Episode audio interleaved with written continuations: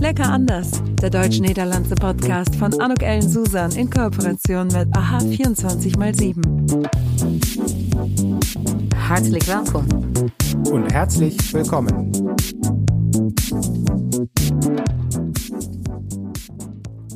Ja, dann ein hartelijk welkom, ein herzliches Willkommen. Ich sitze heute hier in Kleve mit José de Bahn.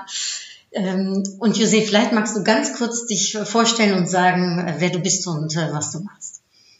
Auf Deutsch oder auf Niederländisch? Das darfst du aussuchen. Het is een tweetalige podcast. Wij switchen ook vielleicht äh, hier und da mal. Also darum, sprech in der Sprache, die du Lust hast. Ja, eh, mijn naam is José de Baan. Ehm, ik ben geboren in Groningen.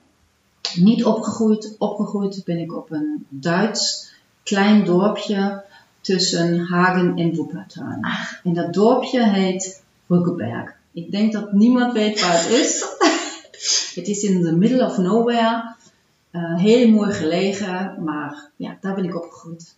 Ben je Duitsstalig opgegroeid of Nederlands? Want in jouw Duits is niks te horen van, eh, ja, je hebt helemaal geen Nederlands accent, net zo min als ik waarschijnlijk. Ja, nou, ik eh, ben in eh, Duitsland opgegroeid, dus ehm, ja, ik, moedertaal ja of nee, ik weet niet. Maar ik ben Duitsstalig opgegroeid. Ik ben op, ehm, op, allemaal op Duitse scholen geweest. Ik ben wel deels op, ehm, op een Gronings kleuterschool geweest. En waarom in Groningen?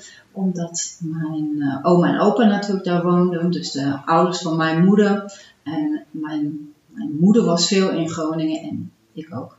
En, ehm, misschien om direct maar ermee te vragen, voel jij je Duits of voel je je Nederlands? Also, so, eigentlich fühle ich mich mehr niederländisch als deutsch. Hoewel ik wel in Duits ben opgegroeid. Maar de mentaliteit, cultuur, het, ja, soms kan je het niet echt beschrijven, maar de emotie op zich, ehm, voel ik mij meer naar Nederland getrokken dan naar Duitsland. Ich habe ja auch zwei schlagende Herzen in meiner Brust und ich fühle mich hier in Deutschland mehr niederländisch und in, in den Niederlanden fühle ich mich dann immer etwas mehr deutsch. Kennst du das? Äh, kennst du das ja, auch? das, das erkenne ich. Ähm, das hat aber auch viel damit zu tun, wo man gerade verweilt. Hm. und was man gerade tut. Also ich, äh, also ich, ich kenne das, wenn ich in Deutschland längere Zeit auch bin und in Deutschland natürlich auch arbeite, ich arbeite ja in Deutschland, dann kommt natürlich auch schon mal das Deutsche kommt stärker rüber. Mhm. Wenn ich nach Hause fahre, ähm, sag ich mal nach Gennep, ich wohne ja in Gennep, ähm, und mein Mann kommt nach Hause, dann kann es sein, dass ich dann Deutsch oder dass ich auf einmal Deutsch spreche. Mein Mann, der arbeitet zum Teil auch in Deutschland, hat auch eine deutsche Firma und der ist dann so gewohnt, um Deutsch zu sprechen und dann verfallen wir einfach beide ins Deutsche. Er ist aber Niederländer. Er ist Niederländer. Nee, er ist Holländer. Ja, als Holländer. Okay. Der ist Holländer. Ähm, ja, das kann dann im Laufe des Abends geht das dann ins Niederländische über, weil dann hat man niederländischen Fernsehen an und dann merkt man, ach ja, nee, wir sind ja in den Niederlanden, also ist wieder Niederländisch. Also auch zu Hause sind wir so mittlerweile Deutsch, Niederländisch, Niederländisch, Deutsch. Aber ich muss ganz ehrlich sagen, mir gefällt die Sprache an sich, also die niederländische Sprache an sich, gefällt mir weitaus besser als die deutsche Sprache. Was, was gefällt dir da? Ja, sie ist mir harmonischer. Sie ist nicht so hart. Das kann auch daran liegen, dass das heel veel für Kleinwoordjes heeft. Das ist ja sehr lustig, weil viele sagen ja mit dem das klingt so hart, ne? Ja, aber Gennep gehört zu Limburg, Okay. zu Limburg, Provincie Limburg. Und in Provincie ist Limburg natürlich sachte G. heb je de zachte G. Aber auch in Limburg habe ich das, das ist drin. Äh, Ich habe auch ein paar Jahre in Den Haag gewohnt und das ist ja ganz stark. Ja, ja. ich mache das auch gerne, ich mag das gerne, Ich auch. sag ich mal, das so, ne?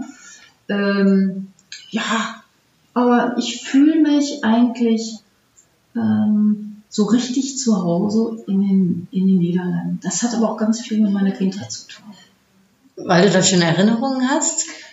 Ja, genau. Äh, Das ist ja meistens so, ne, wenn man eine schöne Mhm. Kindheit gehabt hat oder sag ich mal, die Einflüsse in der Kindheit Mhm. sind bepalend vor, der, vor Leven.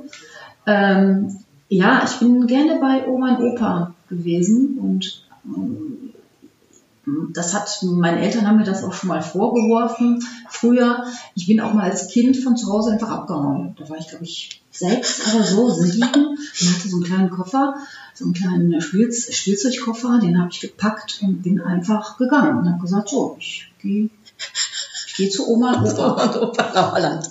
Nach Holland, genau. In die Niederlande. Ja, genau. Funktioniert natürlich nicht. Aber ich bin unheimlich gerne da gewesen. Also ich hatte immer früher, als Kind, als Jugendliche, hatte ich immer irgendwie sowas, so richtig, so ganz richtig fühle ich mich nicht in Deutschland Mhm. zu Hause. So 100 Prozent. Vielleicht immer so 99. Mhm. Auch das schwankt natürlich immer. Das hängt auch viel damit zusammen, was für Freunde hat man, was für Mhm. Umgebung, ne? wie, wie steht man gerade im Leben. Ähm, also, aber der schwankt immer so mit. Ähm, und das erkennt man daran, ähm, dass ich gerne mit einer Freundin, ne, wenn man unterwegs war, ach komm, lass uns nach Holland fahren, an die See. Ne? Solche Sachen, das sind dann solche, das sind dann solche Elemente, wo man dann, wo mir dann das Herz aufging. Also das, das muss ich schon sagen. Und Ich Schön. war gerne, ich war, wie gesagt, ich war gerne in Groningen, hätte auch gerne da studiert. Ich weiß gar nicht, warum ich es nicht gemacht habe. Ich, ich weiß es nicht. Ähm, Und es ist auch ein Versprechen, was ich eingelöst habe, weil ich habe als Kind meine Oma versprochen, Oma, het komt de tijd, ooit kom ik naar Nederland. Und das hat sich dann, hat sich dann wirklich auch so ergeben. Und zwar im Studium. Und zwar, ich habe in Wuppertal an der äh, Belgischen Universität habe ich studiert und da war ein Aushang Mhm. und die äh, Deutsche Den Haag, die suchten, ja, die suchten Praktikantenstagiäre. Und ich wusste sicher, dieser Aushang ist nur für mich. Natürlich.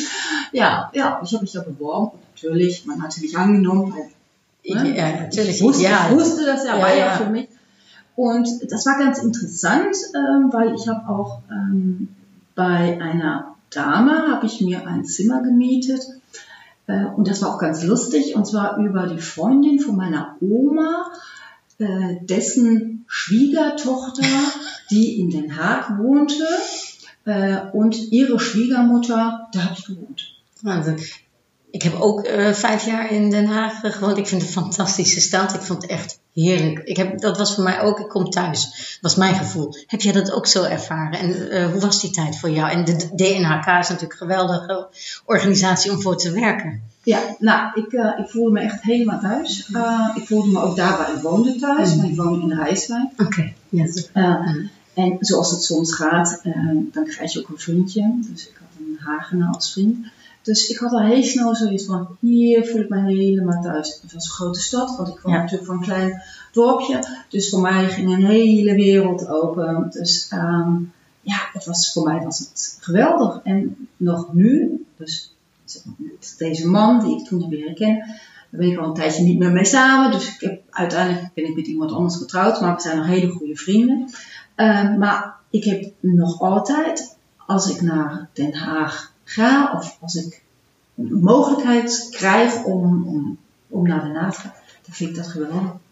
Maar ik ook. Dat is voor mij, als ik een kans heb, ga ik pik hem Ja, direct. Ik, ik, vind dat heel leuk en ik probeer ook altijd vrienden mee te nemen. hey, kom, we gaan een weekend naar Den Haag of eh, ik ga iets organiseren. Of eh, nou, het is mooi weer. En wat bevalt, wat bevalt jou goed aan Den Haag? Ja, goede vraag. Ehm, het is misschien de sfeer.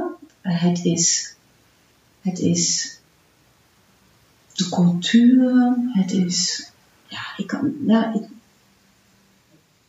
ik zal zo 1, 2, 3 Mhm. niet precies zeggen, het ligt Mhm. daar, daar, daar.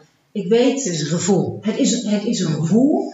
En in die tijd dat ik daar gewoond heb, ehm, heb ik ook heel veel meegemaakt. Ehm, dus met bandjes was ik onderweg. Dus eh, mijn ex-partner die, was, die had een band, dus we Mhm. waren even onderweg.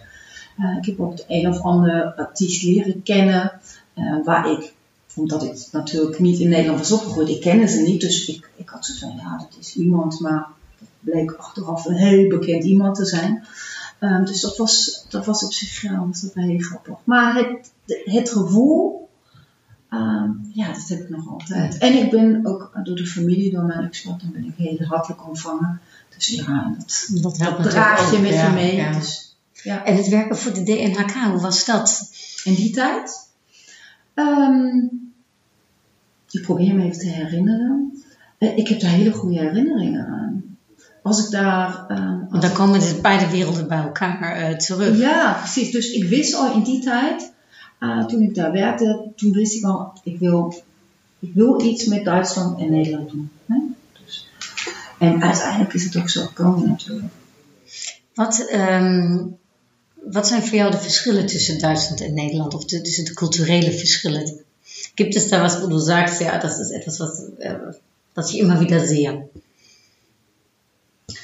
Ja, mittlerweile finde ich das ein bisschen schwierig, weil äh, ich ähm, sowohl als auch bin. Äh, und man nimmt beide Seiten, hat man so aufgenommen, verinnerlicht, verarbeitet und man weiß genau, so, ich bin in Deutschland, ich benehme mich in Anführungsstrichen Deutsch. So, man ist in den Niederlanden und man nimmt sich Niederländisch.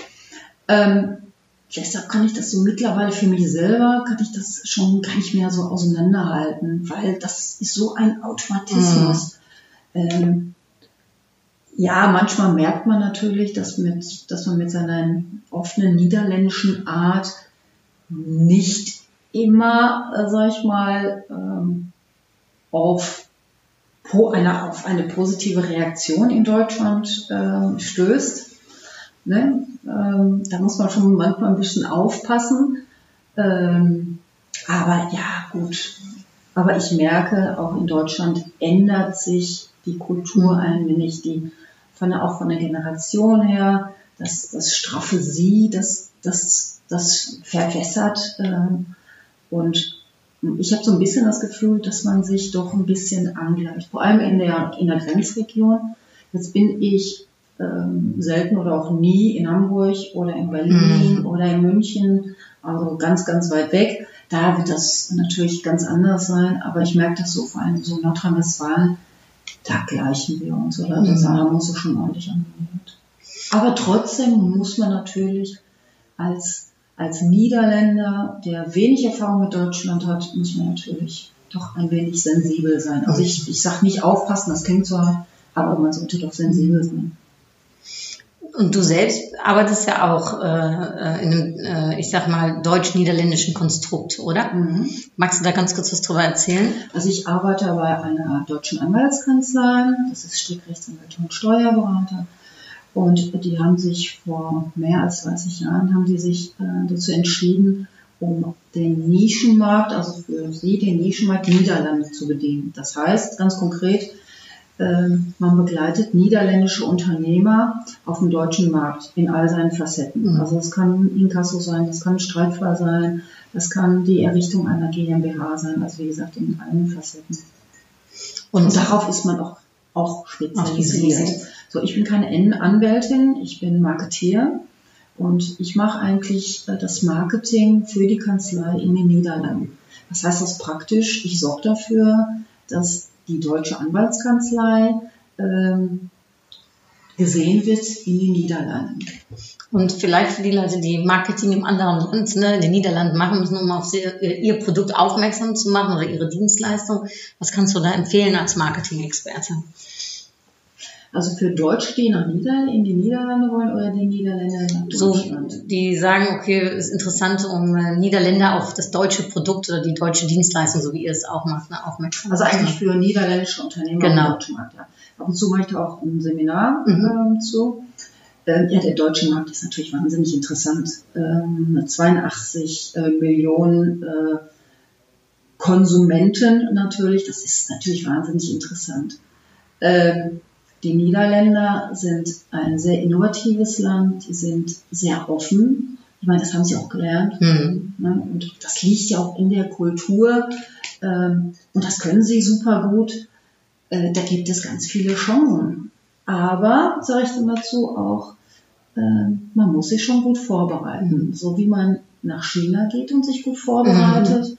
Und nicht nur in der Sprache, sondern auch was den Konsumenten betrifft, muss man das natürlich auch in Deutschland machen. Der deutsche Markt ist sehr, sehr vielseitig. Mhm. Ähm, viele kennen Nordrhein-Westfalen, Ähm, aber es gibt nicht nur Nordrhein-Westfalen, es gibt noch viele mehrere Bundesländer und äh, Konsumentenstrukturen. Mhm. Also da muss man sich schon sehr gut vorbereiten. Und abgesehen davon, es geht natürlich auch um, äh, um die Branche, um den Sektor, mhm. um den Konsumenten. Also es ist schon sehr, sehr viel, vielschichtig. Mhm. Und also ich fehle, empfehle jedem, um doch ein gutes Marketingkonzept zu haben und sich also wirklich den Markt sich gut, gut durch, mhm. ja, sich gut anzuschauen. Also ich kann jetzt nicht speziell sagen, wo man jetzt genau drauf achten soll, weil mhm. jede Branche hat so ja. ihre spezifischen Dinge, äh, ob das jetzt im Gemüsebereich oder Obstbereich ist oder im Textilbereich. Alle haben sie ihre Eigenarten natürlich, auch ihre eigene Sprache und den, auch den Umgang. Mhm. Und wie, äh, wie erreichst du die Leute und die Unternehmen in den Niederlanden? Also wie machst du das äh, im, im Marketing? Ist viel online oder viel PR oder? Also ich, da versuche ich auch vielschichtig zu arbeiten, aber meine, meine Spezialität liegt eigentlich im Online. Mhm. Ähm, ich habe ein recht großes Netzwerk, mhm. ähm, Online-Netzwerk. Also ich bin sehr, sehr viel in LinkedIn unterwegs. Ähm, ich organisiere das aber für die Kanzlei. Für Schrick mhm. organisiere ich jeden Monat den Deutschlandborrel wo wir natürlich zu einladen, der sehr interessant ist, wo es interessante juristische Themen gibt, mhm. die man natürlich auch wissen muss, wenn man auf dem deutschen Markt nicht nur, wie man sein Produkt vermarktet, nein, was, ne, was ist mhm. denn die Basis? Und die Basis ist natürlich immer der Vertrag an sich. So, und da ähm, kann man sich äh, auf so einem Deutschlandbauer kann man sich sehr gut orientieren. Man kann äh, mit den einzelnen Experten kann man sprechen und also ich denke, das ist ein sehr starkes Produkt von der Kanzlei mhm. aus, sag ich mal, om zich ook op een markt bekend te maken. Mag daar ook iedereen aan deelnemen? Dus uh, is iedereen welkom? Of, uh, hoe, uh, en hoe, hoe kan men die, ehm, die Duitslanddag, hoe, hoe, hoe, hoe, kun je daarop inschrijven? Nou ja, de Duitsland Borrel. Borrel ja. ja, precies. Hij heet ook Duitsland Borrel. hij wordt georganiseerd uh, iedere maand. een beetje medio, medio van de maand. En um, hij is gericht aan alle Nederlandse ondernemers. En um, ja, die, die zich graag willen oriënteren, die zich graag willen verdiepen. In, in de Duitse markt, maar vooral in, in de juridische structuur.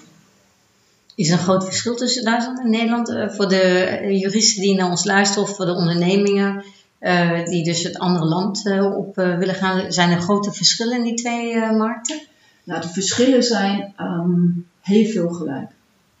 Ik zeg, ik zeg even, 90% van, de, van het um, is, is hetzelfde. Veel is natuurlijk ook, ook EU-wetgeving, maar het gaat juist om de 10%. Mm. En het gaat ook om de invulling van, van het juridisch element. Mm. hoe ga je daarmee om? um, is er misschien net even iets waar je iets dieper moet ingaan of, of waar je aandacht aan moet besteden. Dus ja, daar gaat het om. Het gaat om, echt om die 10% die een gigantische valkuil kunnen zijn. En um, waar een Nederlandse ondernemer ook uh, op af kan knappen. Mm. Ja, en die zegt dan in één keer, ja, ik heb het een paar keer geprobeerd, maar het lukt mij maar niet. En um, ja, de Duitsers die willen niet, of wat dan ook. Maar heel vaak ligt het dan uh, daaraan omdat men daar te weinig energie, te weinig moeite voor genomen heeft om echt naar de markt te komen. Hmm. Dus voor de bedrijven die in de Duitse markt willen starten, wat zou jij zeggen zijn de top drie dingen die je echt voor elkaar geregeld moet hebben voordat je, voordat je begint of als je ermee bezig bent? Kijk, in eerste instantie, punt 1, vooral even naar de juridische dingen. Hoe zit het met je contract? hoe zit het met de algemene voorwaarden? Dus daar zou ik zeggen, Ga eerst en niet gewoon vertalen. Nee, kijk, uh, um, kijk uh, hoe jij, uh, hoe de algemene voorwaarden je op de Duitse markt afstemt. Dat is echt super belangrijk. Ja. En twee en drie? Um, ja, is een beetje afgezaagd, maar kijk toch even naar de cultuur. Mm. Dus loop niet zomaar ergens binnen uh, bel niet zomaar. Uh, kijk toch even hoe zit ook de hiërarchische, hoe zijn de hiërarchische structuren.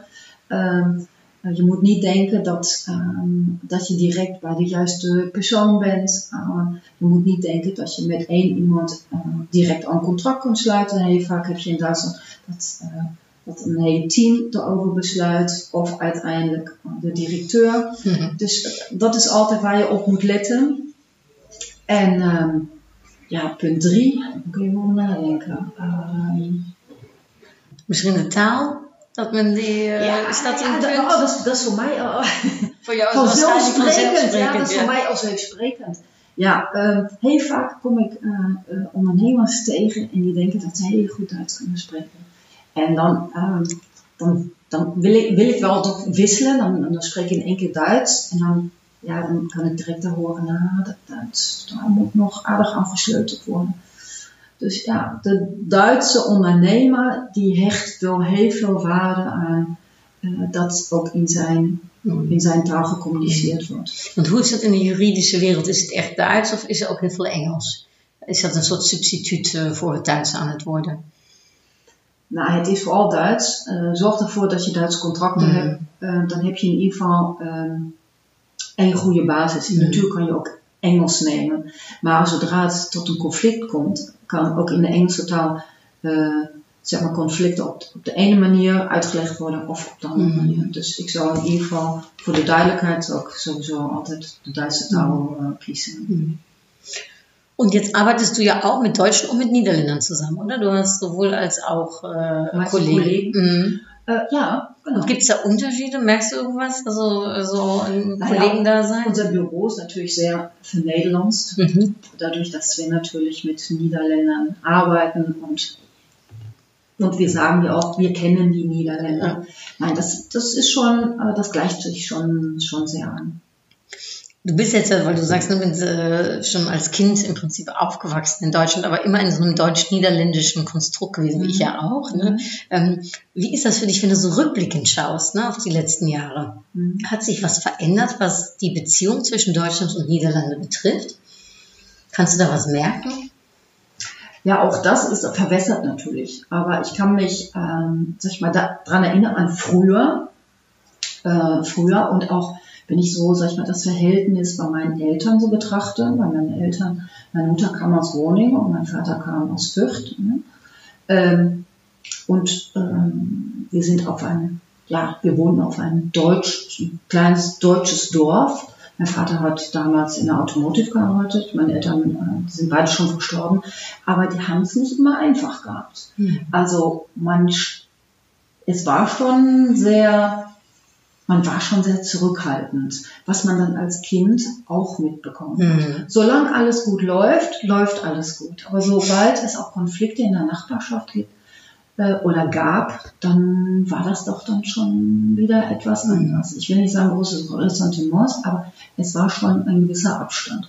Das, auch da hat man natürlich die Landkultur und die Stadtkultur. Mhm. Ich kann jetzt vor allem von der Landkultur das sagen und da sind also meine Erfahrungen aus der Vergangenheit nicht immer die positivsten. Mhm. Die übrigens noch bis vor, ich sag mal, bis vor fünf Jahren noch reichen. Weil ähm, wir hatten bis vor drei Jahren auch noch äh, unser Familienhaus, sag ich Mhm. mal, ähm, da wo ich aufgewachsen bin, ähm, was ich, was, was mein Bruder und ich dann verkauft haben. Und das ging nicht super. Mhm. Also da gab es auch so das eine oder andere. Und das lag auch in der Nachbarschaft.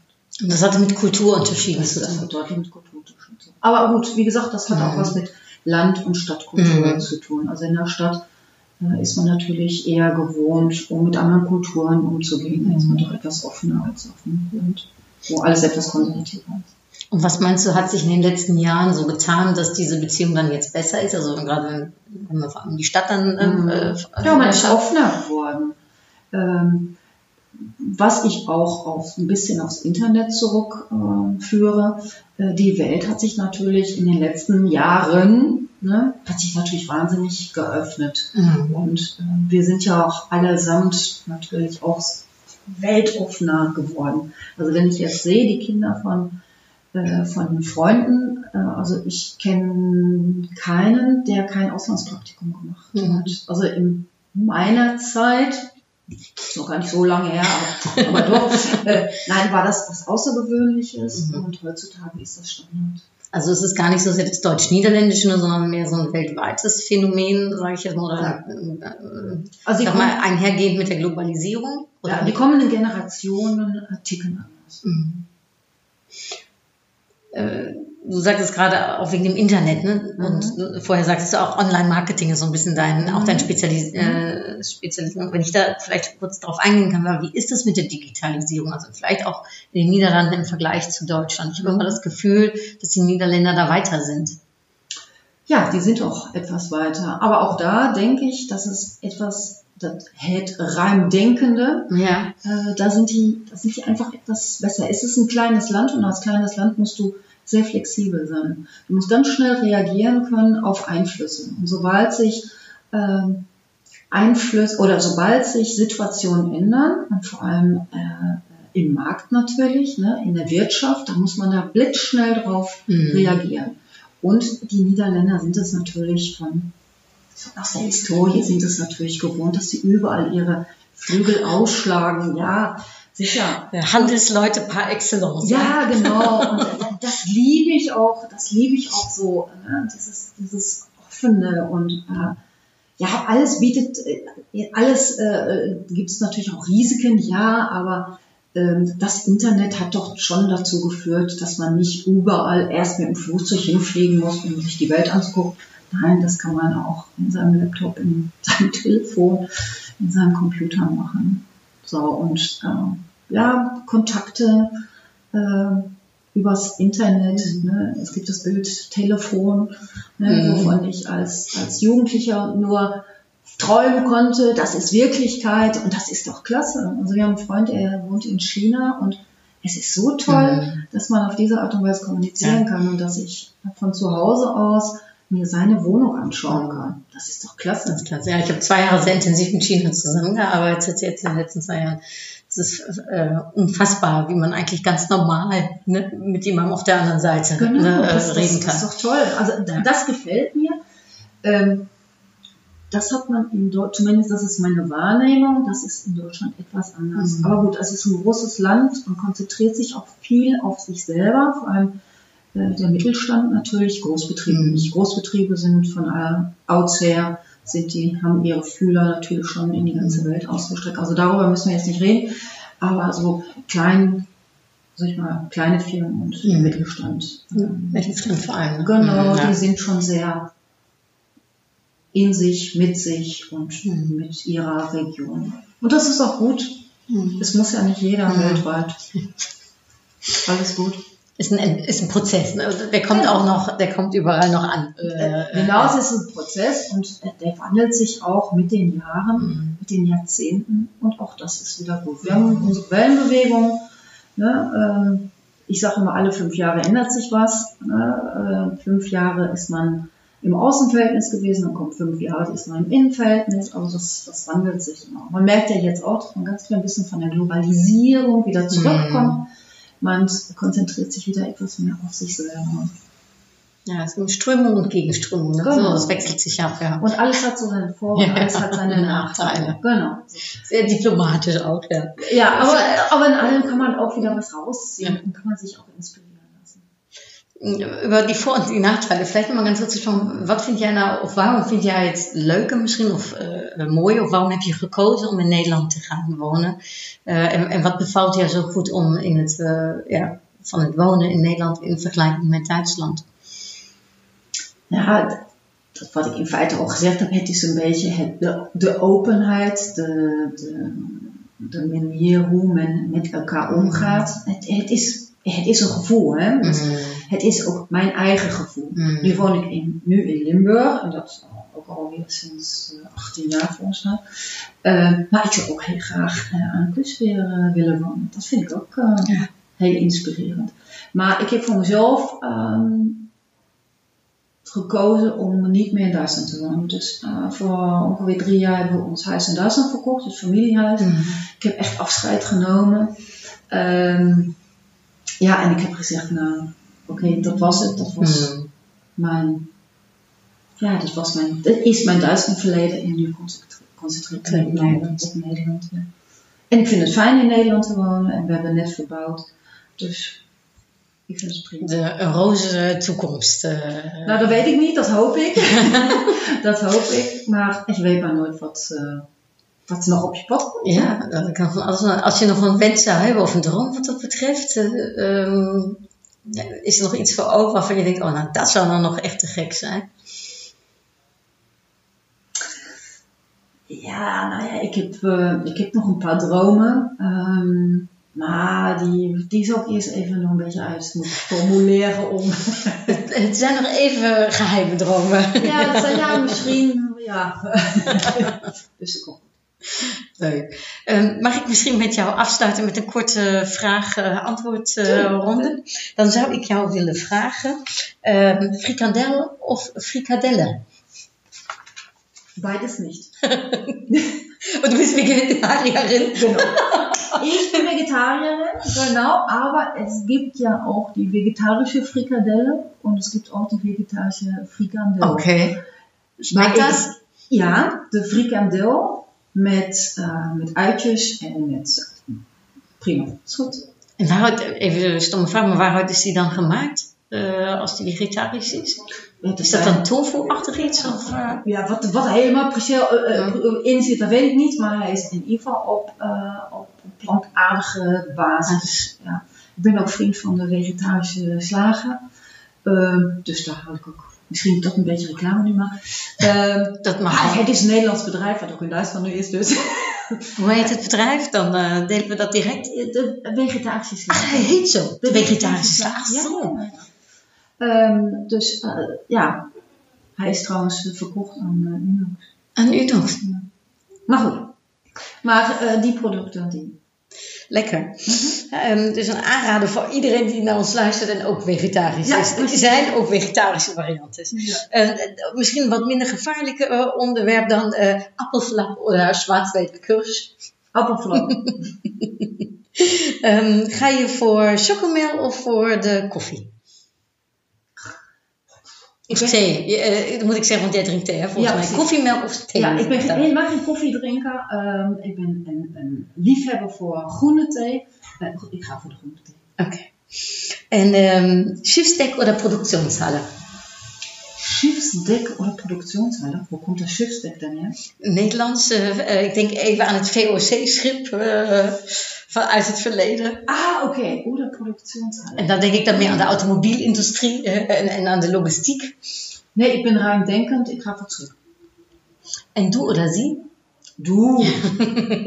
Nou, dat is een, Auf jeden Fall. dat is een du. duidelijk antwoord. Nein, Super. ja, da liegt so viel Herzlichkeit in dem Du. Nicht, dass da keine Herzlichkeit im Sie ist, aber es ist anders. Man kriegt direkt ein anderes Band miteinander, oder?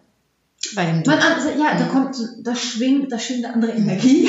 Das, man baut gleich äh, eine andere Kommunikationsebene, die ich als Marketeer sehr, sehr wichtig finde.